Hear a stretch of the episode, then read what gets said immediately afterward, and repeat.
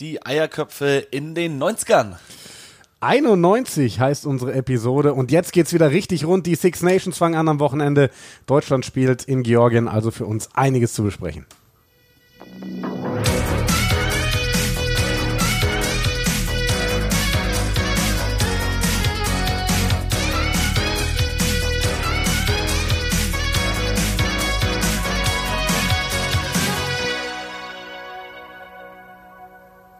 Simon tippt noch auf seinem Handy rum und ich bin heiß, über die Six Nations zu reden, über die deutsche 15er Nationalmannschaft zu reden, über Six Nations Fantasy zu reden, über alles. Ähm, vielleicht da gleich zum Start, Simon, dann kannst du nämlich noch weiter tippen.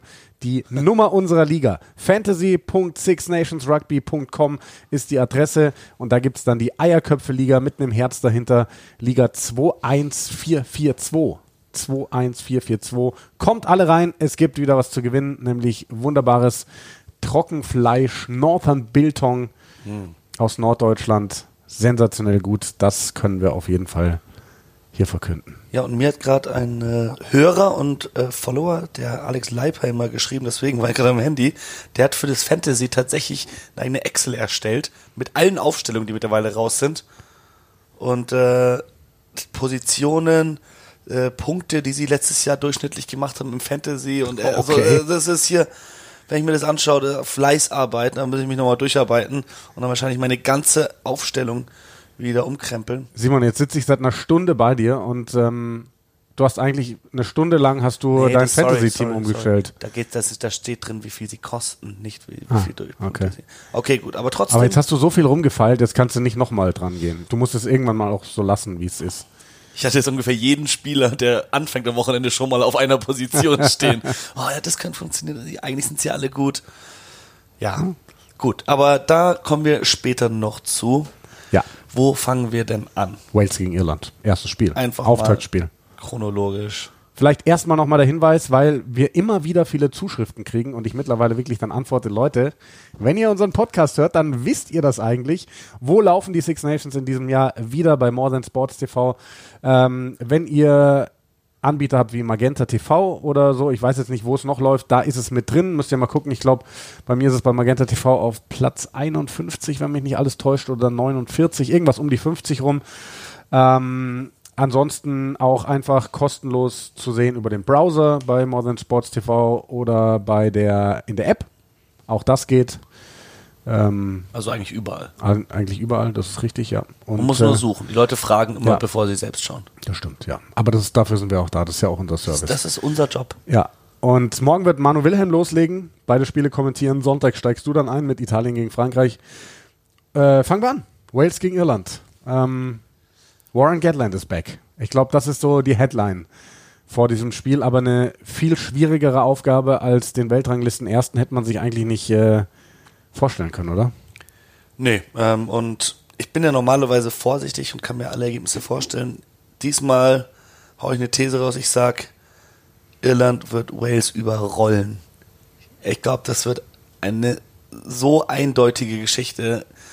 Und dann sehen wir auch, dass es vielleicht nicht nur Wayne Pivaks Schuld war, sondern einfach in Wales deutlich viel anderes schief läuft. Andererseits sehen wir auch daran, können wir Warren Gatland irgendwann mal messen. Wenn der das erst schafft, jetzt mit dieser walisischen Mannschaft, mit den Opas bei den Six Nations was zu reißen dieses Jahr, dann okay, wissen wir, dass es vielleicht doch am Coach lag. Aber ich, ich glaube schon, dass sich Wales besser präsentiert wird unter Warren Gatland, weil, und ich glaube, es liegt tatsächlich sogar daran, dass die Mannschaft aus Opas, wie du es jetzt äh, ausdrückst, äh, besteht.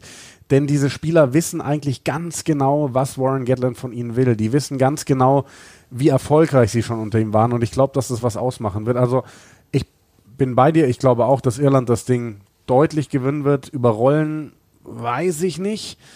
Ähm, aber wenn wir mal dann auch in die Teams reingehen, ich glaube, was bei Wales ganz wichtig ist in der Aufstellung, sind Namen wie Rio Dyer, Joe Hawkins, der als Center beginnt mit seinem zweiten Cap, Jack Morgan. Das sind nämlich die Youngster, die anfangen und da muss Wales jetzt einfach reinschmeißen, reinschmeißen, reinschmeißen. Also da, wie du sagst, die Mannschaft wirkt wirklich ein bisschen überaltert. Sie liest sich ja irgendwie ganz gut auf dem Papier mit Namen wie Ken Owens, der zurück ist, Alan Wynne Jones, der spielt Tipperick, Faletau, Bigger, Liam Williams und so weiter und so fort. aber sie liest sich eben deswegen gut, weil sich das mal gut gelesen hat. Und vielleicht sind da wirklich ein paar Jungs ein bisschen in die Jahre gekommen. Vielleicht sind da wirklich ein paar schon über ihrem Zenit. Aber vielleicht kitzelt Warren Gatland auch eben doch nochmal das Allerbeste aus ihnen raus. Da bin ich einfach sehr gespannt. Und ich bin vor allem gespannt dann eben auf Jungs wie, wie einen Joe Hawkins, ähm, wie die sich verkaufen, ähm, dann, dann auf dem Six Nations Level. Ja, und ich, also was man beobachten kann seit dem Trainerwechsel bei Wales, dass sich auch die walisischen Mannschaften im, im äh, URC und im äh, Champions Cup besser geschlagen haben. Und man merkt da natürlich neuer Coach, beziehungsweise alter Coach, aber neue Bedingungen geschaffen und alle wollen sich da jetzt nochmal extra empfehlen. Und vor allem die Ospreys, was die in den letzten Wochen da aufs Feld gezaubert haben, Hut ab, da merkt man schon auf jeden Fall eine Leistungskurve, die nach oben zeigt. Und äh, aber ich denke, oh, es ist das schwerste Spiel für die zu starten. Da Irland, aber, Irland, aber Vorteil zu Hause. Ja, und Irland hat, glaube ich, seit, seit über zehn Jahren nicht mehr in Wales gewonnen, muss man auch sagen in der Zeit, in der Warren Gatland an der Macht war. Ah, es ist, man, ja, wir sind Six Nations, wir sagen es jedes Jahr. es ist, ja, es ist so eng wie nie und es kann fast alles passieren. Rote Karten werden auch wieder eine Rolle spielen, da bin ich mir sicher. Auch, ich suche gerade den Artikel, ich habe vorhin einen Artikel gelesen, ähm, dass zwischen 2010 und 2019 war es, glaube ich, gab es nur zwei rote Karten bei den Six Nations. Seit 2019 gab es neun. Ja, ich, aber ich glaube, da können wir uns darauf einstellen, dass ähm, das so bleiben wird. Rote Karten werden wir bei diesen Six Nations überhaupt auf Test Rugby Level bei der Weltmeisterschaft deutlich mehr sehen und damit auch deutlich mehr Einfluss auf Spiele. Weil ähm, hast du es nicht auch letztens in der Gruppe geschrieben? Ich weiß gar nicht mehr, mit wem wir diskutiert hatten. Was mit was mit Sven, was mit Manu, was mit beiden? Dennis, glaube ich. Ähm, mit Dennis Frank, genau, unserem unserem letzten Gast hier im Podcast, ähm, wo wo du dann eben auch meintest, Irland wird Wales komplett auseinandernehmen. Oder vielleicht gewinnen die Opers aus Wales doch, weil Irland wieder eine rote Karte kriegt. Das war vor zwei Jahren, war das, ja. glaube ich, ne? als Wales da mit Siegen gestartet. Also, haben sie nicht den, wie war das? Haben sie den Grand Slam gewonnen? Oder wie Nee, sie haben am Ende die Six Nations gewonnen. Genau, sie haben dann, sie hatten gegen Frankreich haben sie verloren. Genau, ja. Aber ähm, hatten, haben die Six Nations gewonnen, weil es war das Jahr, in dem Frankreich sowohl gegen England als auch gegen Schottland verloren ja, hat. Ja, stimmt. Muss man auch sagen. Also, es ist echt einiges passiert in den letzten Jahren. Gut, ähm, ich denke, wie gesagt, dass äh, Irland hier klar gewinnen wird. Man muss sagen, wenn man die Mannschaft anschaut, auch von vorne bis hinten äh, ganz stark. Irgendwelche Überraschungen dabei für dich? Ähm, also für mich die Überraschung, weil ich jetzt sagen muss, dass ich nicht ganz tief die, die URC äh, verfolge, Stuart McCloskey. Dass der sich reingespielt hat, weil ähm, ich habe gerade noch mal ein bisschen geguckt, so wie ist überhaupt seine Vita, was die Nationalmannschaft angeht. Der ist ja ein, einer der Nordiren eben, der für Ulster spielt schon sehr, sehr lange.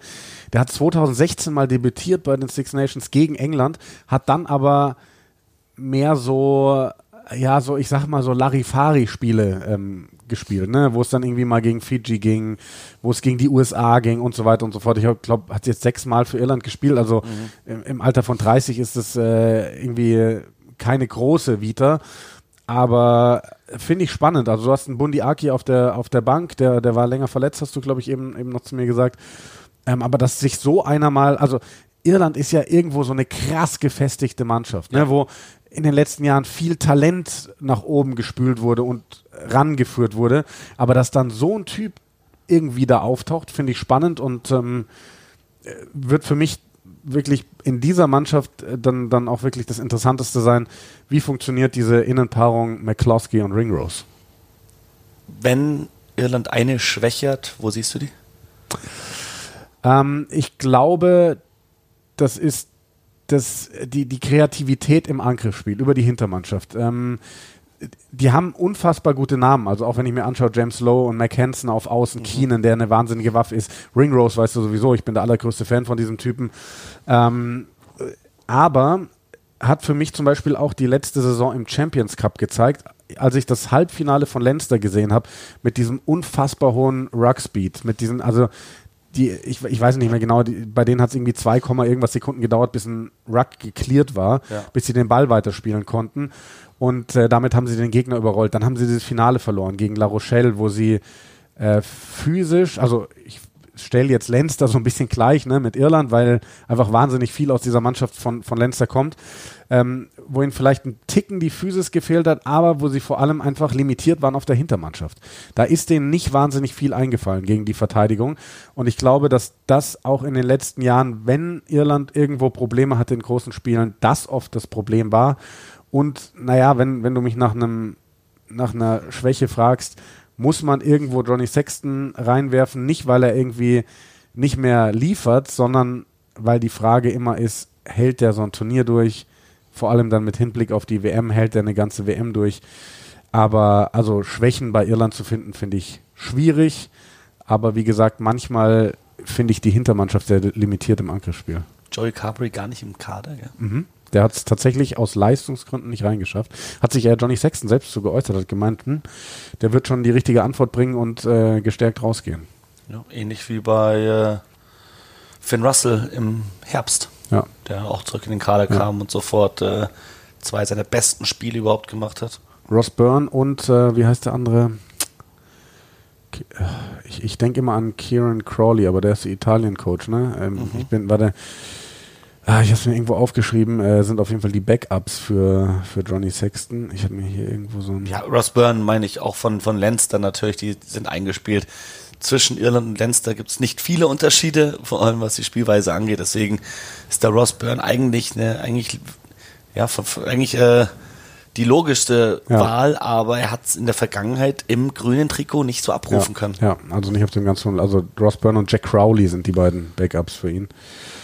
Ähm, ja, ähm, sehr gespannt. Also, wen, wen ich auch noch äh, spannend fand, äh, Jamie Osborne, ja, ähm, auch auf der Center-Position von Leinster, der da gerade gut in, in äh, Form ist, den hatte ich eigentlich erwartet, statt McCloskey in der Anfangsformation. Mhm. Den hatte ich auch schon mal vorab in meine Fantasy-Mannschaft reingestellt und habe ihn natürlich jetzt wieder rausgenommen, weil macht ja keinen, keinen Sinn.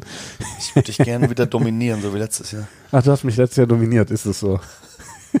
Wir waren beide ziemlich schlecht, glaube ich. Nein, und dann, also ich meine, diese Mannschaft ist halt einfach. Also ich glaube, Tyke Furlong ist jetzt äh, kurzfristig raus. Ähm, dafür rückt jetzt Finlay Bielham rein. Ähm, auf der Bank sitzt Tom O'Toole.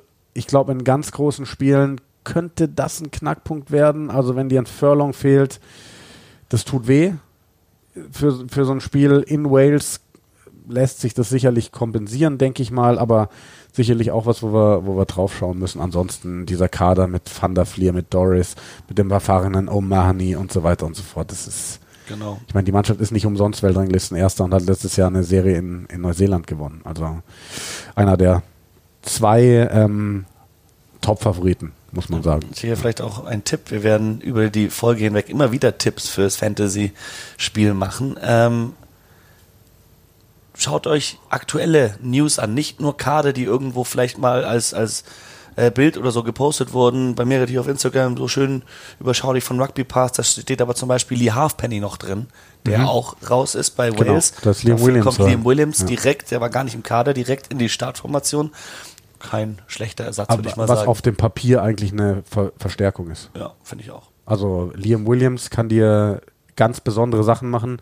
Die Halfpenny kann dir sicher auf die Stangen kicken. Und ja, und ist wahrscheinlich, Halfpenny ist wahrscheinlich unterm hohen Ball noch ein bisschen stärker, hat ein besseres Kickspiel als Williams. Ja. Was bei den Six Nations schon eine Rolle spielen kann.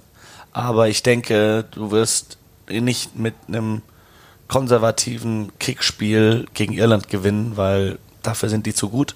Mhm du musst was anderes probieren und da ist Liam Williams einer, der es wirklich kann. Ja, ja. Oh, ich, bin, ich bin sehr gespannt auf alle Spiele, aber das hier als Opener, Irland in Wales, in Cardiff mal wieder, volles Stadion. Warren Gatland zurück, weißt du, wie das da abgehen wird. Die Stimmung wird phänomenal. Ja. Die ersten Minuten, ne? Wales wird da auf jeden Fall bei 100% sein. Irland wahrscheinlich bei 150.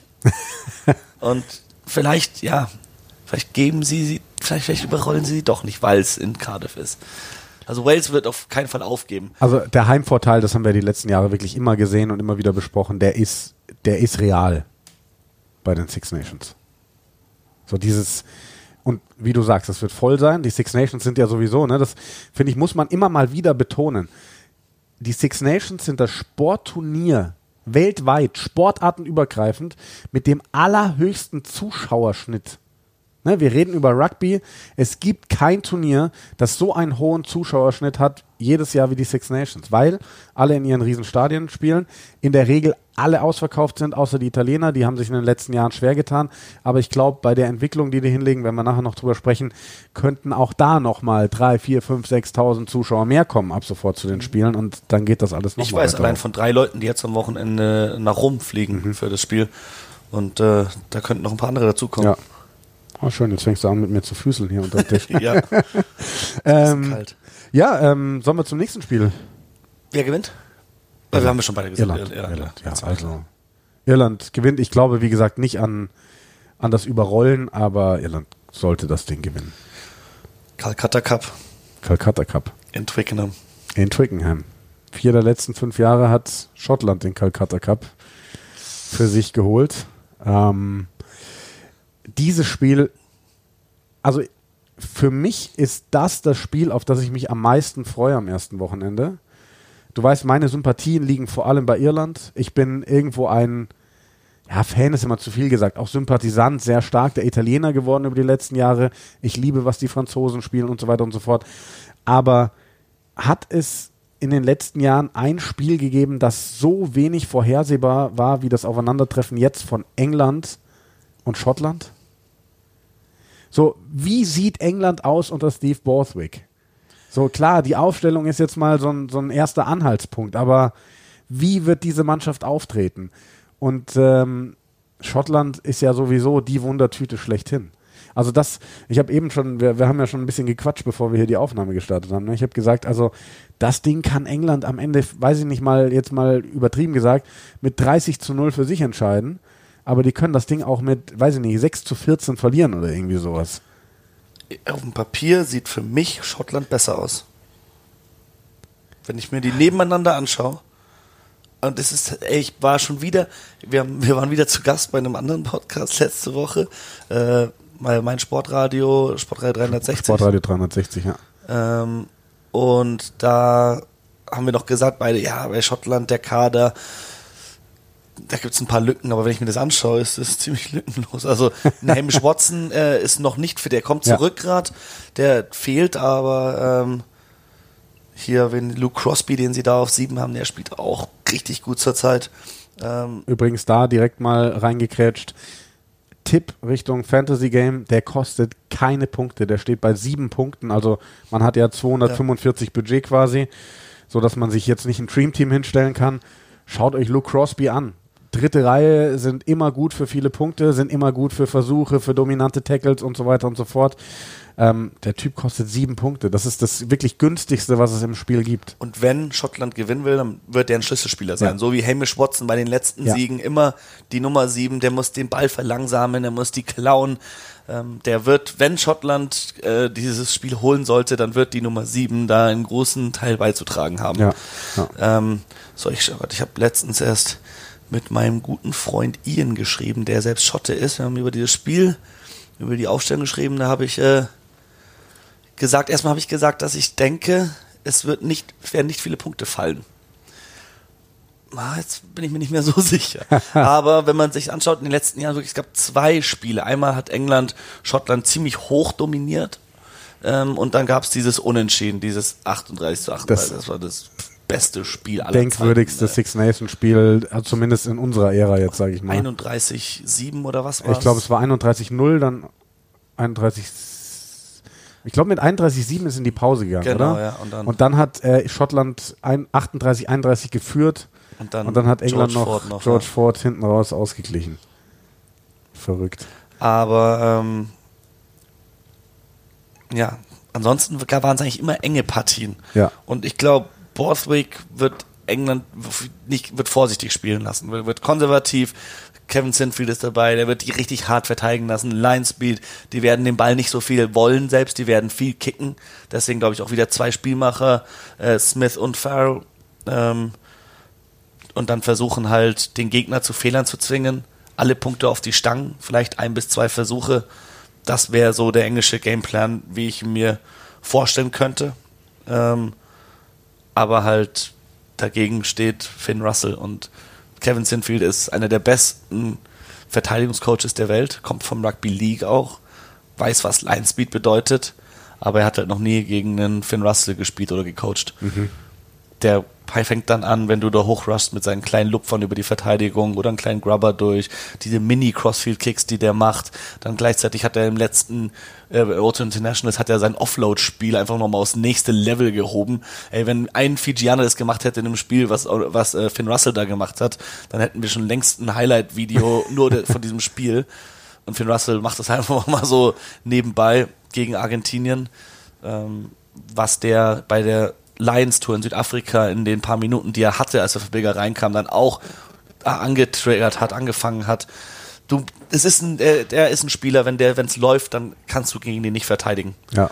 Und da bin ich sehr gespannt, wie diese schottische Hintermannschaft angreifen wird, was Finn Russell alles mitbringt in dieses Spiel an Überraschungen. Weil wenn England da mal in Rückstand, in Rückstand gerät, dann kann ich mir vorstellen, dass da nicht viel zurückkommt. Ich glaube, leider, trotz, ich bin England-Fan, bekanntermaßen, Ja, ja. ich glaube nicht, dass wir ein großes Angriffsspiel von England zu erwarten haben. Okay. Sie haben Nick Evans reingeholt, aber den Angriff leitet meiner Meinung nach immer noch Owen Farrell.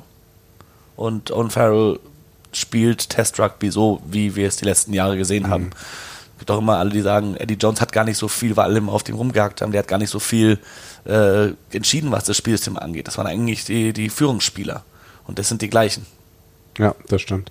Ja, lass uns vielleicht noch mal kurz bei, bei Schottland bleiben, bevor wir zu England gehen. Ähm, ich bin super gespannt. Ich habe ähm, auch gesagt, wen man auch im Kopf haben sollte, vielleicht Richtung Fantasy, ist ein Duan van der der eben auch eine wahnsinnige Wundertüte ist. Der kann aus dem Stand äh, Top-Try-Scorer bei diesen Six Nations werden, kann aber auch ohne Versuch bleiben bei diesen Six Nations, weiß man nie. Der kostet aber auch viel, glaube ich. Das, das kann natürlich gut sein. Ähm, was ich bei Schottland noch einmal gerne kurz in den Raum werfen würde, ist, ich, also spannend finde ich, äh, dass Richie Gray den Vorzug erhält vor Johnny Gray und dass wir quasi nicht beide Brüder äh, zusammen in der Aufstellung sehen. Johnny Gray kommt von der Bank, das ist natürlich auch ein ganz schönes Faustpfand. Ähm, wo ich mich immer frage, die schottische Zukunft, ne? Also haben wir bei Wales viel drüber geredet. Und wenn ich mir diese Mannschaft äh, durchschaue, Pierre Schumann und Willem Nell auf der ersten Reihe, Duan van der Merwe, Sione Tuipolotu, Kyle Stain, das sind jetzt mal aus dem Stand fünf Spieler von den ersten 15, die nicht schottisch sind, die klassisch länger im Land gespielt haben und dann für diese Nationalmannschaft. So, das ist ja irgendwie so der schottische Weg, ne? Viele Südafrikaner rüberholen und die für die Nationalmannschaft einbürgern. Und ich kann mir vorstellen, dass dieser Weg irgendwann nicht mehr reichen wird, dass die vielleicht in den nächsten Jahren irgendwann mal tatsächlich hinter Italien oder so zurückfallen. Ja, aber mit den neuen Regeln wird's ja noch einfacher eigentlich. Also wenn sie jetzt, jetzt haben sie ja ähm, Rory McConaughey geholt, Stimmt, der für England bei der WM noch gespielt hat. Ja. Ben Healy haben sie geholt, der äh, eigentlich, der spielt bei Munster und hat bei Irland die ganzen Altersgruppen ist, äh, durchlaufen. Ähm, da haben sie wieder zwei Spieler aus den Nachbarländern geholt. Das scheint gerade ihre Recruitment-Strategie zu sein. Ich meine, die, der Nachschub, der wird nicht versiegen. Also da, da werden sie immer wieder Spieler nachholen können. Die Frage ist halt, ob wie gut das Ja, funktioniert. noch. ich, ich wollte gerade sagen, wenn du halt äh, dann ständig irgendwie dir die, sag ich mal, B-Ware aus Irland und England rüber schiffst, ähm, ist für mich so ein bisschen die Frage, ob das der, der Ja, was ich spannend finde, ist. ist, also Edinburgh spielt seit Jahren vor allem in Europa immer ganz vorne mit. Glasgow auch mittlerweile wieder eine Mannschaft, da haben sie jetzt, dadurch, dass Hugh Jones auch dahin gegangen ist, mit Hugh Jones und Tui Polotu, äh, zwei Centers, die immer zusammenspielen. Sie bekommen jetzt in Bath eine richtig geile Base auch. Da haben sie bereits, äh, also Road McConaughey kommt von Bath, ähm, äh, Redpath ist dort, ähm, Was mit dem eigentlich? ähm, Weiß man da was? Weil der ist ja im Kader, ne? Und das war für mich wirklich so eine schottische Hoffnung. Cameron Redpath. Ja, äh, bin ich mir gerade tatsächlich nicht sicher, ob der nicht wieder verletzt ist. Der hatte immer wieder Probleme. Mal schauen. Ähm, aber sonst ja. Und jetzt kommt halt noch Finn Russell. Und einer, einer aus der dritten Reihe ist auch bei Bath. Aber ja, also auf jeden Fall, du hast fünf Spieler bei Bath nächste Saison. Was dann auch wieder näher dran ist, die spielen zusammen. Du hast Glasgow und Edinburgh. Du hast es nicht auf so viele Teams verteilt, wie es jetzt bei England und Frankreich zum Beispiel ist. Dadurch kannst du es schon schaffen, mit weniger Spielern mehr zu erreichen. Ja. Und für mich haben die Schotten das in den letzten Jahren getan. Also die haben jetzt nicht immer die besten Ergebnisse äh, erzielt, aber was, was für Ergebnisse dabei waren. Zwei Siege gegen Frankreich, gegen diese krasse französische Mannschaft. Mhm. Es schien, als wären die Schotten die einzigen, die die schlagen können. Stimmt, ja. England, wie du sagst, vier von fünf Jahren, haben, vier der letzten fünf Jahre haben sie den Calcutta Cup geholt, Schottland. Das wäre davor auch undenkbar gewesen. Also wenn du, ja. wenn du das überlegt hättest, nach, nach der WM, dass das in den nächsten Jahren so aussehen wird, ja. hätte ich nicht geglaubt. Ja, das stimmt. Und ja, dann ähm, muss man sagen, dass Schottland es doch schon gut macht. Und eigentlich kann man, da sollte man gar nicht so an den zweifeln. Wenn ich mir die 23 anschaue, top, einfach top. Interessant, dass äh, Ben White anfängt. White gegen Van Portfleet wird für mich ganz wichtig sein. Zwei unerfahrenere Spieler, ähm, die aber beide im Sommer gut gespielt haben. White in Argentinien, Van Portfleet in Australien.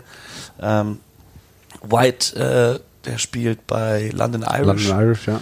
Der hat meiner Meinung nach noch ein bisschen besseres Kickspiel. Van Portfleet dafür ist ein gefährlicherer Läufer.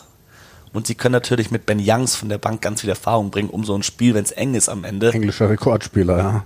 Da nochmal äh, ja, die Ruhe reinzubringen und die Erfahrung und zu wissen, wie man so ein Spiel dann zu Ende ja. bringt. Ja, und damit äh, würde ich sagen, äh, quatschen wir doch auch direkt über, über die englische Mannschaft. Ähm, auch, also wie eingangs schon gesagt, es ist so schwer einzuschätzen, ähm, was man von dieser Mannschaft erwarten kann. Also es liest sich gut, finde ich. Natürlich mit so ein paar Sachen so, wie, wie liefert Ollie Chessam im England-Trikot konstant ab? Ähm, wie schlägt sich ein Ben Curry? Wir, wir, kennen aus den letzten Jahren seinen Zwillingsbruder Tom Curry, der einer der Topspieler war. Jetzt darf auch Ben Curry mal wieder ran. Der ist ein bisschen schmächtiger, so ein bisschen anderer Spielertyp. Ähm, und dann hast du halt Jungs wie Ollie Hassel Collins auf, auf Wing, also die Back Three mit Ollie Hassel Collins, Max Malins, Freddie Stewart, jung, aufregend, schnell, ähm, aber dagegen eben dann so das alte Eisen wie, wie Owen Farrell. Tuilangi ist nicht mit dabei. Was machen wir da draus, Simon? Das Tuilangi hat mich überrascht. Gar nicht im Kader, obwohl er fit ist. Ähm, was ich am interessantesten fand, äh, Steve Borthwick hat äh, gesagt, bei der Bekanntgabe des Kaders, dass er zu den Spielern gesprochen hat und ihnen gesagt hat, ähm, ihr sollt einfach ihr selbst sein. Also müsst nicht versuchen, jetzt zum Beispiel einen Ben Curry, der da auf der Position spielt, auf der jahrelang sein Bruder gespielt hat, du musst jetzt nicht versuchen, den Tom zu imitieren. Du sollst spielen, wie du in der Premiership gespielt hast. Und Ben Curry ist ganz oft Kapitän bei Sale gewesen in den letzten Jahren. Ganz oft brutal gespielt, aber wurde nie beachtet von Eddie Jones wahrscheinlich, weil Eddie Jones dachte, ja, ich habe ja schon Tom Curry, einer von den beiden reicht mir, aber sie sind ja doch leicht unterschiedliche Spieler. Und äh, da bin ich auch wirklich äh, ziemlich happy, dass Ben Curry mal die Chance richtig bekommt in so einem großen Spiel, äh, zusammen mit Louis Ludlam als Flanker und dann Dombrand auf 8. Das ist wirklich, also die, diese dritte Reihe, die macht Sehr Spaß, agil, ne? die macht Spaß auf dem Papier und die wird auch Spaß machen auf dem Feld. Ähm, die Hintermannschaft ist ziemlich so, wie sie wahrscheinlich äh, Eddie Jones gemacht hätte. Da sind ja Spieler ausgefallen, noch und nöcher. Ein Henry Slade, ein Elliot Daly, äh, alle möglichen Leute. Ich glaube, das war ja so ein bisschen der Wunschtraum, ne? dass man zurückkehrt zu dieser Hintermannschaft mit ähm, Farrell 10 und dann der, der Paarung Tuilangi auf 12 und Slade auf 13, wo du dann eben Slade als den zweiten Spielmacher-Typ hast, aber zack, bumm, Verletzung, geht nicht mehr. Ja. Und jetzt äh, hast du Joe Marchant auf 13. Joe Marchant, der bereits einen Vertrag für nächstes Jahr in Frankreich unterschrieben hat, weil er unter Eddie Jones keine Chance mehr in die Mannschaft zurückgesehen hat. Das ist blödes Timing. Aber trotzdem wählt Steve Borthwick hinaus, weil er gesagt hat, ich nehme die besten Spieler, die aktuell in der Liga am besten spielen. Der will dieses Spiel so unbedingt gewinnen. Das ist so, also man ja. wirklich, das ist das Gefühl, was man bekommt. Die alle, die wollen nur dieses verdammte Spiel gewinnen. Und äh, deswegen, boah, das wird so brutal. Da gibt es so auf die Mütze auf dem Feld. Wenn ich mir das, also ich, ich schaue mir die Karte an, ich bekomme einfach nur Bock auf dieses Spiel. Ja, also wie gesagt, das ist für mich das spannendste Spiel am Wochenende. Krakata Cup. soll man sagen. Ähm, Van Portfleet Smith natürlich eine, eine junge Spielmacherachse, aber dann der erfahrene Owen Farrell auf 12, der die Mannschaft auch als Kapitän anführt ähm, der wird das Sagen haben, das wird man merken. England wird viel kicken. England wird brutalst verteidigen.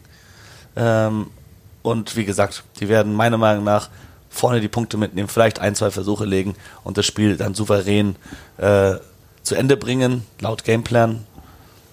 Schottland äh, wird alles dagegen tun. Die werden, wie gesagt, mit ihrer dritten Reihe hart dagegen arbeiten, dass England äh, keinen Spielfluss hinbekommt. Die werden, äh, wenn sie den Ball bekommen, die werden viel Ball von England bekommen, dann werden sie nutzen. Da wird Finn Russell, da wird Stuart Hawk, da wird gelaufen, da wird attackiert. Duan van der Merwe, Kyle Stain, die werden alle mal den Ball in der Hand haben und was probieren können. Und äh, da bin ich gespannt, wie die englische Mannschaft dagegenhalten kann. Das Ganze dann Samstag 17.45 Uhr live bei More Than Sports TV. Manu und Wilhelm kommentiert. Dann schon ab, ich weiß gar nicht mehr, was es war, 10 oder 15 Minuten früher sind wir drauf. Natürlich mit Nationalhymnen und allem, was dazugehört. Und dann der Sonntag. Simon, da bist du im Einsatz. Italien gegen Frankreich, gegen den ganz, ganz großen Favoriten, der dieses Jahr die WM zu Hause ausrichtet. Ja, Italien gegen Frankreich. Schauen wir auf die Italiener, bei denen ja ein paar wichtige Leute wirklich nicht mit dabei sind. Ähm, deswegen bin ich für diese Six Nations ähm, im Gegensatz zu den letzten Jahren wirklich eher ähm, pessimistisch. Ähm, dir fehlt ähm, Garbisi, der Zehner. Klar ist mit Tommy Allen ein Ersatz, aber Garbisi tut, glaube ich, weh und es sind noch ein paar, ich habe es jetzt gerade nicht im Kopf. Ähm, ich glaube, der, der Hakler fehlt, der Junge, wie heißt er noch? Äh, Lucchesi. Mhm. Äh, und noch zwei, drei Jungs, wo der ich sage. Gut gespielt letztes ja, Jahr, das, wo ich sage, tut weh, aber wenn man sich die Aufstellung anschaut, die sie jetzt ins erste Spiel schicken, ist das auch tatsächlich nicht schlecht. Mit äh, Nicolo Canone, zweite Reihe, Lorenzo Canone auf acht, Lamaro auf der sieben, Sebastian Negri ist dabei. Ähm, es ist eine, also sieben der acht Spieler aus dem Sturm spielen für Benetton. Ne, das ist, darf man auch nicht vergessen. Super eingespielt, die Mannschaft. Ja. Ähm, Barney, äh, junger, interessanter Gedränge halb aus der, aus der Premiership. Tommy Allen aus der Premiership. Luca Morisi, der mittlerweile für London Irish spielt. Und dann halt eben mein, mein großer Hero momentan, Andre Capuozzo. Manche sagen Ange, weil er ja irgendwie halb Franzose ist und auch bei Toulouse spielt. Ich sage immer Ange. Angie. nee, ähm, also für mich der Schlüsselspieler bei Italien ist Brex. Nummer 13, der leitet die Verteidigung. Verteidigungsminister. Was der da letztes Jahr weggetackelt hat. Ey, brutal. Ja. Ähm, der ist ganz wichtig, um das da zusammenzuhalten. Vor allem gegen Frankreich. Die werden da ankommen und wollen diese Six Nations einfach wieder komplett auseinandernehmen wie letztes Jahr. Komplett ungeschlagen. Frankreich in 2022. Aber dabei wird es meiner Meinung nach nicht bleiben. Schauen wir uns an. Ähm, also ich glaube, dass sie es auch deutlich gewinnen werden in Italien, aber ja, vielleicht schaffen die Italiener auch den nächsten Schritt. Also ich war ja im, im Herbst in Genua und habe mir das äh, Spiel gegen Südafrika angeschaut, wo sie mal wieder gezeigt haben, mitspielen können sie. Mitspielen können sie, easy. Aber die Physis können sie nicht halten gegen die ganz Großen. Und das ist für mich auch der Knackpunkt gegen Frankreich. Ich glaube, Frankreich wird die ersticken mit ihren Mega-Brackeln, die sie da mitbringen. Ähm, weil die Aufstellung hat es halt auch mal mega in sich. Du hast, ähm, sag ich mal, Altbekanntes dabei und dann Charles Olivon zurück, der letztes Jahr, glaube ich, komplett nicht dabei war bei den ja. Six Nations. Also die dritte Reihe, Gelange, Olivon, Oldrit, ist halt einfach Wahnsinn. Das ist so gut. Es ist unfassbar, wie gut das ist. Ja. Also der Sturm ist halt einfach nur zu mit der Zunge schnalzen. Dann hast du altbekannt Dupont, Entermack. Vielleicht die aufregendste Paarung da, die es gerade auf der 9-10-Achse gibt weltweit. Moefana, Fiku, Pinot und einen äh, Debütanten. Ethan, glaube ich, Dumortier auf, äh, auf Außen. Eton. Spricht man ihn Eton? Ich Weiß ich nicht. Oder? Der wird, wird schon irgendwie einen australischen, neuseeländischen, englischen Papa haben. Habe ich jetzt äh, tatsächlich gar nicht recherchiert. Aber das finde ich ja das Spannende, habe ich gesagt. Ne? Sie haben, glaube ich, schon wieder acht Debütanten berufen für den Six Nations Kader. Ja. Ersatz erste Reihe sagt mir gar nichts. Gaetan Ballot, Reda Vardi, Sipili, Falatea. Ich glaube, Falatea habe ich schon mal irgendwo spielen sehen. Ähm, Legarek auf der Bank und so weiter. Thomas Lavaux habe ich auch, glaube ich, noch nie irgendwo richtig spielen sehen. Gleich stolpert man mal über so einen Kader, ver ja. vertiefen das. Also ihre Kadertiefe ist unfassbar eh schon und was für Spieler sie da einsetzen können, denen die Möglichkeit geben, auf, auf, bei Six Nations zu spielen. Und dann bei der WM werden die so einen riesigen Spielerpool haben, aus dem sie auswählen können. Die werden so ein Trainingslager mit 80 Spielern machen oder so. Da hauen die sich alle auf die Fresse. Dupont und Intermarkt dürfen zuschauen. Und als Überraschung schafft es dann Oskar Rixen in den Kader. Ja, voll. so nämlich. Ja, Ja. Der, der, der vermöbelt sie alle. Ich glaube, der ist fast so groß wie Lorenzo Canone. Ja. nee, also wie gesagt, da erwarte ich eine, eine deutliche Geschichte, aber hoffe, dass die Italiener ihren Weg weitergehen können und einfach Fortschritte Du zeigen. denkst, dass Italien dieses Jahr gar kein Spiel gewinnt. Welches glaube, das- Spiel könnten sie am ehesten gewinnen, denkst du? Äh, da muss ich jetzt noch mal ganz kurz tatsächlich den, Zweiter Spieltag in England, werden sie nicht gewinnen? dritter Spieltag zu Hause gegen Irland, Werden sie nicht gewinnen? vierter Spieltag auswärts in Schottland. Auswärts in Schottland gewinnst du normal. Aber gut, letztes Jahr haben sie in Wales gewonnen, aber Und die letzten beiden Jahre waren sie bei Schottland nah dran, auch vor zwei Jahren in Schottland. Und Schottland gegen Ende der Six Nations, wenn sie vielleicht schon ein, zwei verloren haben, ja, warten. Sie spielen also davor spielen die dann noch zu Hause Wales. Aber Wales, ne? Also Wales wird einen Genau. Teufel tun, ein zweites Wales. Mal äh, hintereinander gegen Italien zu verlieren. Also ich, also sie wollen es nicht, aber jetzt, okay, dann, das ist jetzt wirklich dann meine, meine ich stelle jetzt mal eine offene Frage an uns beide. Ist Irland vielleicht, äh, ist Italien mittlerweile vielleicht so gut, dass es nicht mehr nur ein Ausrutscher von Wales wäre? Dass es nicht so ist, okay, Wales wird sich die, die Blöße nicht nochmal geben, sondern kann Wales überhaupt gegen Italien gewinnen? ja, Wales kann gegen Italien gewinnen. Die Frage ist, glaube ich, In einfach äh, zu beantworten. Aber ja, vielleicht hast du recht. Vielleicht müssen wir Italien äh, neu bewerten. Sie haben im Herbst Australien geschlagen. Ähm, am Ende mit der letzten Aktion zwar glü- glücklich, weil äh, Australien verkickt, aber Italien selbst hatte davor im Spiel so viele Kicks vergeben, dass sie eigentlich gar nicht mehr in die Lage hätten kommen dürfen, dass dieses Spiel noch wackelt. Vielleicht müssen wir sie neu bewerten, aber ich glaube, da müssen wir eben dieses Turnier abwarten. So, Größte Schwäche der Italiener in den letzten Jahren war immer die Chancenauswertung. Die haben viele Möglichkeiten. Ja. Die nehmen nur nicht die Punkte mit. Auch das Spiel gegen, gegen Wales hätten sie ja, hätten sie schon viel früher entscheiden können und haben es nicht gemacht und waren die ganz hinten auf der Punktetafel dann. Kurz vor Schluss, bevor Capurzo angefangen hat zu zaubern. Aber ich glaube, wir müssen wirklich äh, aufhören, sie, sie so zu unterschätzen und wirklich sagen, okay, Wales muss erstmal nach Rom fahren und dort ein Spiel gewinnen gegen eine Mannschaft, die sie letztes Jahr zu Hause geschlagen hat. Eine Mannschaft, die gut ist, die Australien geschlagen hat, die oben mitspielen kann mittlerweile, die wirklich auf dem Niveau angekommen ist. Okay, sie haben auch gegen Georgien verloren, aber Ja, aber das, das ist ja das Schöne auch zu sehen. Georgien äh, sprechen wir auch gleich noch drüber. Gegner von Deutschland am Sonntag in Tiflis. Ähm, das ist ja das Schöne zu sehen, wenn wirklich äh, Rugby Europa doch mal ein bisschen näher zusammenrückt. Wenn dann Georgien und Italien zeigen, hey, da geht was. Sie werden eben nicht nur abgeschlachtet jetzt, böse ausgedrückt, sondern sie können diese Spiele gewinnen. Und ja, also ich, ich, ich glaube, dass, dass dieses Turnier da auch so ein, so ein Stück weit richtungsweisend ist. Wenn Italien sich teuer verkauft, dann wirst du sie wirklich neu bewerten müssen. Dann sind sie, glaube ich, angekommen auf einem Niveau, das sie seit über zehn Jahren, würde ich mal sagen, nicht mehr hatten. Ähm, es darf halt keinen Rückfall geben.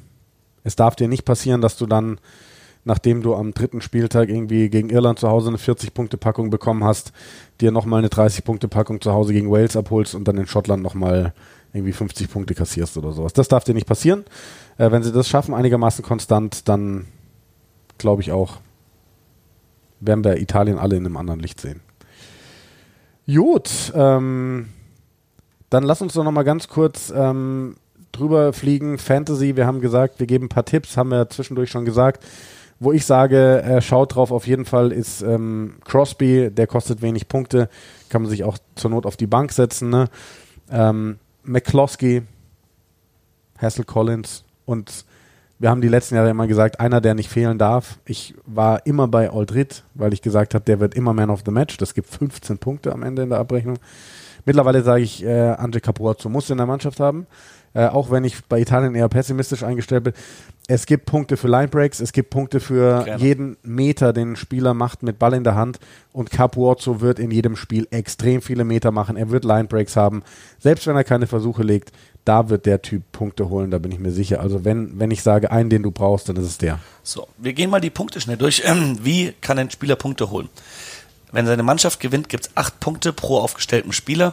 Die Spieler auf der Bank geben die Hälfte, der Punkte, bis auf den Super Sub, der auf der Bank ausgewählt wird. Wenn der reinkommt, zählen seine Punkte dreifach. Genau, also da nochmal der Super Sub. Also du kannst dir auf die Bank setzen, wen du willst. Also ich habe zum Beispiel Crosby auf der Bank, der fällt, fängt im Realspiel an, kriegt aber jetzt als Bankspieler bei mir die Hälfte der Punkte. Der Super Sub, den man als Super Sub auswählt, der muss auch im richtigen Spiel von der Bank reinkommen. Ja. Und dann, wenn das passiert, wenn der eingewechselt wird, kriegt man die Punkte, die er sich dann erspielt, dreifach. So ist es. Bei einem Unentschieden gibt es vier Punkte pro Spieler und äh, bei einer Niederlage gar keine für das Spiel. Und jetzt die individuellen Punkte. Dann gibt es für jedes Tackle einen Punkt, für jedes dominante Tackle sieben Punkte. Das du dir mal geben. Das muss man sich wirklich mal anschauen. Wer sind die Typen, die die meisten dominanten Tackles raushauen? Sam Underhill zum Beispiel ist jetzt nicht dabei. Den würde ich da sofort Ja, aufstellen mit sofort. dieser Regel. Äh, Line Breaks, sieben Punkte. Deswegen Anje Capozzo. Richtig guter Als nächstes Carrie Tipp. Meters. Ja. Genauso, Andre Carrot Capuozzo. Meters, da immer ein, ein Spieler Back 3 macht Sinn, vor allem wenn eine Mannschaft viel kickt, dann den Gegner nehmen, der, der, der viel kontert. Also ich denke, Also die Klassiker sind die, die Fullbacks, ganz Ja. einfach. Ein Capuozzo, ein äh, Liam Williams jetzt bei Wales, ein Stuart Hawk, der die letzten Jahre Ja. Punktegarant Ja. war. Breakdown Steals, sieben Punkte, Lineout Steals, sieben Punkte, auch Auch da. interessant. 50-22, 10 Punkte. Wer macht die 50-22s? Stuart Hawk zum Beispiel, deswegen ein ganz guter Kandidat. Äh, Versuch natürlich 15 Punkte, mega. Äh, Erhöhung gibt die zwei Punkte, die es auch im, Feld, im Spiel gibt. Es gibt nicht mehr wie letzten Jahre einen designierten Kicker. Weshalb mein persönlicher Tipp dieses Jahr ist, schaut euch doch mal an, wer bei den Mannschaften auf die Stangen kickt. Bei England ist es voraussichtlich Owen Farrell von der 12. Dann kann man einen äh, Sexton oder Bigger zum Beispiel oder Russell nehmen, der auch auf die Stangen kickt. Und auf 12 Farrell, da hat man zwei Spieler, die alleine durch die ganzen Punkte, die fallen und äh, Kicks allein schon mal Punkte sammelt. Dann äh, bei, bei Frankreich äh, war es letzte Saison ja immer der Schluss, der gekickt hat. Ich weiß nicht, ob das dieses Jahr so weitergeht, ob Intermark da kickt oder Ramos. Auch da kann man sich überlegen, da könnte man drei Spieler haben, die auf die Stangen kicken. Wenn du jetzt noch äh, früher Laidlaw bei Schottland hättest, eine neun, dann hättest du ja vier Kicker, Ja. die du aufstellen kannst und musst nicht mehr einen auswählen. Das ist richtig, ja. Und ähm, deswegen, äh, Penalty Kick bringt fünf Punkte sogar, Try Assist sieben Punkte, ähm, Drop Goal sieben Punkte, Man of the Match 15 Punkte, gelbe Karte minus fünf, rote Karte minus zehn.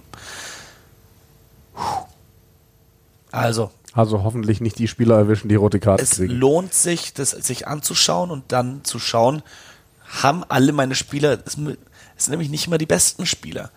Zum Beispiel jetzt ein Johnny Gray, der macht zwar viele Tackles, verpasst weniger, aber der macht nicht viele dominante Tackles. Ein Spieler macht einen dominanten Hit, Gray macht sechs solide Tackles, der andere Spieler hat trotzdem mehr Punkte. Ähm, wer, legt die, wer legt die Versuche natürlich? Da äh, die letzten Jahre war es ja immer der Geheimtipp, der kein Geheimtipp mehr ist. Die Mannschaft, die gegen Italien spielt, schön die Außen auswählen. Ähm, habe ich dieses Jahr tatsächlich nicht gemacht. Oh doch, ich habe aktuell habe ich noch Pinot stehen. Ich habe Pinot und Hansen. Ja, den, den habe ich mittlerweile rausgenommen, Pinot. Ähm, aber ich hab, bin tatsächlich auch davon weggegangen. Ich nehme dieses Mal, also zumindest am ersten Spieltag, nicht die Außen, die gegen, gegen Italien spielen. War für mich sonst auch immer gesetzt, aber irgendwie war das am Ende nie die, die Taktik, die dann wirklich zum, zum Erfolg geführt hat. Ja, aber das äh, für mich wäre das Fantasy abgehakt. Genau zu gewinnen gibt es, wie du gesagt hast, wieder Northern Biltong. Da äh, bist du im Kontakt, glaube ich. Gell? Wie Ja. viel bekommen wir da für wie viele Leute wieder? Für die ersten drei in, aus der drei. Gesamtwertung. Äh, Wertung. dann dieses Jahr machen wir uns auch einen Screenshot direkt nach dem letzten Spieltag. das war blöd letztes. Jahr, weil dann direkt die, die Fantasy-Liga für die Women's Six Nations Genau. angefangen hat und wir dann nicht mehr reinkamen. Genau, und deswegen Zwei- haben dann nur zwei Gewinner, die sich gemeldet hatten, ihr Zeug bekommen. Der dritte hat sich nicht gemeldet. Dann hatten Ähm, wir halt mehr. nee. nee, tatsächlich nicht. Das hat der Steffen ja direkt an die, Ja. an die Gewinner verschickt. Ja. Aber Top-Zeug, da hat auch jemand ich habe die Frage nicht ganz verstanden. Auf, auf Facebook jemand kommentiert, ist das Zeug auch gut? Ja, der hat dann irgendwie irgendwas, äh, ich glaube, es, es, sollte witzig sein, weil das Bier da oben auch nicht schmeckt. Wegen wahrscheinlich, Norddeutschland. Wahrscheinlich kein Pilztrinker oder, oder keine so. Ahnung, weiß ich nicht. Ich finde, Bier aus jeder Region kann schmecken. Ich also muss nur das Richtige auswählen. Ja. Ich trinke gerne Bier. Ich trinke gerne ich Bier, das kalt ist. Von überall auf der Welt. Ähm, warmes mag ich nicht, da ist es auch egal, wo es herkommt. Und äh, ich mag gerne Northern Biltong. Das schmeckt nämlich lecker. Das Ey, ist verdammt geil. Das war so geil, der hat uns ja äh, letztes Jahr dann welche schon davor uns jeweils geschickt, so jede Sorte einmal, es waren ja glaube ich vier Packungen. Und äh, ich hatte das dann bei den Six Nations tatsächlich hier rumliegen, als ich äh, hier fünf, sechs Leute zu Besuch hatte zum, zum Schauen zusammen. Und äh, die haben das mir alles weggesnackt. Nur die, äh, die mit Chili nicht, weil die hatte die Sarah da schon alle weggeputzt davor. die hat die einfach aufgegessen. Ja, das ist einfach so geil, so eine Packung aufzureißen, das, die ist so schnell weg und dann. Ah. Ähm, so, äh, lass uns doch noch kurz über Deutschland sprechen, oder? Ähm, wir hatten überlegt, ob wir noch jemanden reinholen jetzt vor dem Spiel. Ähm, das war jetzt alles nicht so einfach, weil die Mannschaft fliegt jetzt heute. Und äh, wir hatten zwei, drei Jungs gefragt, die haben gesagt, boah, ey, lasst uns heute mal vielleicht eher in Ruhe, so ist ein bisschen stressig alles. Ähm, Mannschaft trifft sich jetzt gerade, also Freitagnachmittag am Olympiastützpunkt und wird dann sich auf den Weg machen. Nach Tiflis Sonntag, deutsche Zeit, wenn ich nicht falsch informiert bin, 10 Uhr ist schon Kickoff zum Spiel, wird es in einem Livestream bei, bei Rugby Europe dann geben. Ähm, ich glaube auch, dass wir es relativ kurz machen können, Simon. Ähm, ich glaube, es wird ein Erlebnis für die deutsche 15er Nationalmannschaft, die jetzt eben wieder da oben mit genau, dabei ist, auf dem ganz Geile, hohen Niveau. Und dass du halt dann jetzt in Georgien spielst gegen eine Mannschaft, die Wales geschlagen hat im letzten Jahr, die eben über die letzten Jahre diesen Wettbewerb da dominiert hat. Ich glaube, ich habe bei totalrugby.de, Dennis hat da einen Artikel veröffentlicht, elf der letzten zwölf Spiele gewonnen hat, ne, bei dieser EM, was es ja am Ende des Tages ist. Ähm, und ich glaube, da müssen wir jetzt nicht drüber sprechen, so wie hat Deutschland eine Chance. Nein, es gilt darum, sich gut zu verkaufen, über 80 Minuten zu fighten und einfach Erfahrung zu sammeln. Ich glaube, das ist es. Ne? Ja und die, die, einfach die positive Entwicklung äh, einfach weiterführen. Ich finde, in Deutschland es läuft gerade gut. Ich, ich glaube, die Bundesliga ist äh, spannender denn je tatsächlich mit vielen Mannschaften hier. Wir, also vor allem äh, Neuenheim, Handschussheim und Frankfurt spielen da oben eigentlich auf einem ziemlich ähnlichen Niveau. Jeder kann jeden schlagen gerade. Äh, Frankfurt natürlich amtierender Meister und auch ein bisschen Favorit wieder. Aber die anderen, die Heidelberger, sind da nicht weit weg, die beiden. Und das äh, hatten wir in der Vergangenheit nicht so. HK hat lange einfach dominiert, hatte da ein Monopol. Ähm, der nah, und dann Frankfurt äh, direkt drauf, zwei, drei Jahre lang. Jetzt muss man sagen, Deutschland, da wird viel auf einem Niveau umgespielt, da können sich die Spieler nur verbessern. Äh, ich habe das Gefühl, es wird viel zusammen trainiert, alles was man so mitbekommt. Ähm, sie können aktuell und oder wollen nicht die Legionäre aus Frankreich holen. Vielleicht brauchen sie sie gerade nicht, ähm, aber damit könnten sie sich ja potenziell nochmal verstärken. Aber ich denke, wir werden sehen, wie weit sie sich verbessert haben. Und jetzt höre ich auf zu reden, weil du gähnst schon. Nein, nein, nein, also ich habe äh, einfach nur letzte Nacht sehr schlecht geschlafen. Ähm, das äh, liegt nicht an deinen Ausführungen. Ähm, ich habe richtig kurz geschlafen, weil ich war sau betrunken gestern. Ja, du warst halt schon wieder im Jodlerwirt. Ja, ja, und davor, äh, ich war auf dem Dropkick Murphys Konzert, das war ziemlich geil tatsächlich. Aber äh, heute früh zum Arbeiten aufzustehen, dafür nicht so geil. Ja, du siehst auch noch ein bisschen zerknautscht aus, wenn ich es mal so sagen darf. Gerne. Das ist nett. Freut mich. Äh, nee, ganz kurz noch dazu. Nächste Woche schauen wir dann, dass wir äh, einen deutschen Nationalspieler dann auch in den Podcast reinholen, ähm, dann eben um zu hören, wie es war in Georgien. Und ja, damit haben wir erstmal alles besprochen, was es zu besprechen gibt, glaube ich. Ja. Wer gewinnt die Six Nations und wer wird Spieler der Six Nations? Ähm, wir haben dem Dennis ja auch schon unsere genau. offiziellen äh, Meinungen mitgeteilt. Er hat gesagt, ich soll England sagen, weil äh, damit nicht alle Irland sagen. so einfach bist du zu überzeugen. Ähm, ich habe gesagt, also klar, Frankreich und Irland sind die zwei Top-Favoriten. Äh, ich bin jetzt einfach mal auf Irland gegangen, weil ich sage, der Spielplan ist, glaube ich, sehr gut für Irland. Du spielst Frankreich und England zu Hause. Ja. Spielst äh, dann, glaube ich, zwar dreimal auswärts, aber die Auswärtsspiele, die du am ehesten gewinnst, sind, glaube ich, Schottland, Wales und Italien. Ja. Und wenn du schaffst, England und Frankreich zu Hause zu bezwingen, dann gewinnst du die Six Nations, dann gewinnst du vielleicht den Grand Slam. Ähm, Der Spielplan ist dafür gemacht, dass es zu einem Grand Slam Decider zwischen Irland und England in Dublin am St. Patrick's Day kommt. also wir haben am letzten Spieltag, ne, Schottland gegen Italien. Ist das vielleicht das Endspiel um Platz 5? Man weiß es nicht. Und dann Frankreich gegen Wales und Irland gegen England. Wahrscheinlich sitzen wir beide am Samstagabend da, nachdem Schottland gegen England und äh, Wales gegen Irland gewonnen hat und denken uns, was für ein Schmarrn haben wir ja schon wieder gelabert im Podcast. Genau das. Aber das sind unsere Meinungen. Die Ja. kann uns keiner nehmen. Ja, richtig. Ich Aus, außer auch die Mannschaften Meinung, am Samstag Ich bin auch halt. der Meinung, dass Irland gewinnen wird. Ich glaube, Irland wird einen Grand Slam holen dieses Jahr tatsächlich. Und äh, das wird anfangen mit der Auseinandernahme von Wales in Cardiff. Und ich glaube übrigens, dass Irland dieses Jahr auch nicht gepiekt hat im Jahr vor der WM. Ich glaube, Irland hat noch mehr zu geben. Ja. Und Irland wird dieses Jahr trotz schweren Spielplans nicht nur die Six Nations gewinnen, sondern auch beim Viertelfinale das verfluchte Viertelfinale überstehen. Und Spieler der Six Nations wird. Boah, Spieler der Six Nations. Boah, sowas ist so schwierig, ne? Das ist ja eine totale Lotterie. Ähm, wie wahrscheinlich ist es, dass der Spieler des Turniers von der Siegermannschaft kommt? Ja, gar nicht so. Ich glaube, ich glaub, Stuart Hawk hat schon dreimal gewonnen, den, den Spieler des Stuart Turniers. Hawk ist da oft vorne dabei. Ja, müssen wir tatsächlich, tatsächlich müssen wir das. Das können wir vielleicht mal nach dem zweiten oder dritten Spieltag besprechen, wenn sich da schon was abzeichnet, dass jemand besonders gut spielt. Äh, jetzt aktuell ist das, glaube ich, noch schwierig. Ich glaube, es wird Johnny Sexton. Stark. Gut. Ja. Dann äh, würde ich sagen, haben wir es, oder? Ja, Gut. würde ich sagen. Viel Spaß bei den Six Nations am Wochenende auf Than Sports Sports TV. TV. Und wir holen uns, hören uns nächste Woche wieder. Bis denn!